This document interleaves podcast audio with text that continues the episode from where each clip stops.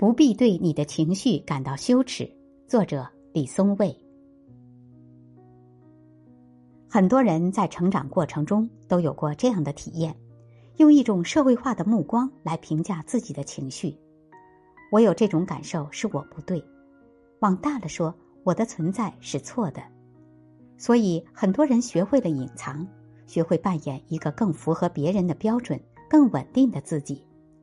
在有了欲望或脆弱的第一时间，不是去理解自己，而是给予自己一个评判性的指令。我怎么是这样的？然后惊慌失措的想要藏起来，越想藏越藏不住。也许不一定表现出来，但在心里对自己的情绪感到羞耻。羞耻是一种后天训练的体验，它来自人际关系。羞耻的意思是别人都在笑话我。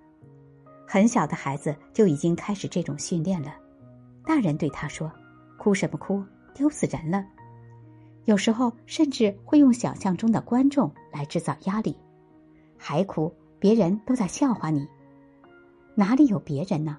你睁开眼看，其实没有，就算有，别人也不会笑话你哭不哭，哭多久。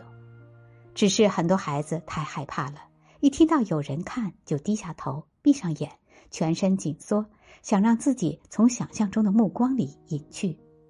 从此，他们学会了假装和强撑。日后也许有一天撑不住了，他们会深吸一口气，向全世界坦白：“我没有你们看到的那么坚强，我一直在假装自己没有情绪，但我撑不下去了。”这时候，他们才会发现自己想象了几十年的观众可能根本不存在。这是很多人走过的成长之路。有一天，当他们终于说出自己的情绪时，他们会得到一个前所未有的解脱。原来我真的可以这样。你当然可以这样，谈不上对或错，你就是可以这样活着。不光如此，这样的你也值得被爱。世界会以它特有的温和接纳每个不同的人，当然也包括你。我是我，这个最基本的事实，对有的人来说却是心里最难堪的秘密。直到今天，还有很多人每天都在躲避或假装，承担着巨大的情绪负担。没有一种情绪是不正当的，所有情绪都是我们的一部分。